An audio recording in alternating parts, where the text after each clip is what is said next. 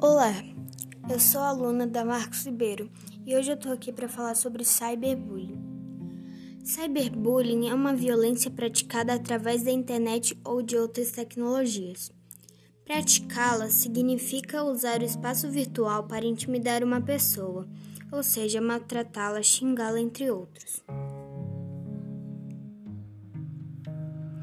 As pessoas agredidas podem apresentar sintomas similares aos do bullying, como transtorno alimentar, distúrbio do sono, depressão, ansiedade, entre outros.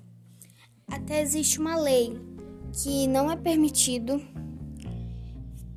é, praticar cyberbullying porque pode causar consequências que ninguém quer e pode levar à prisão também.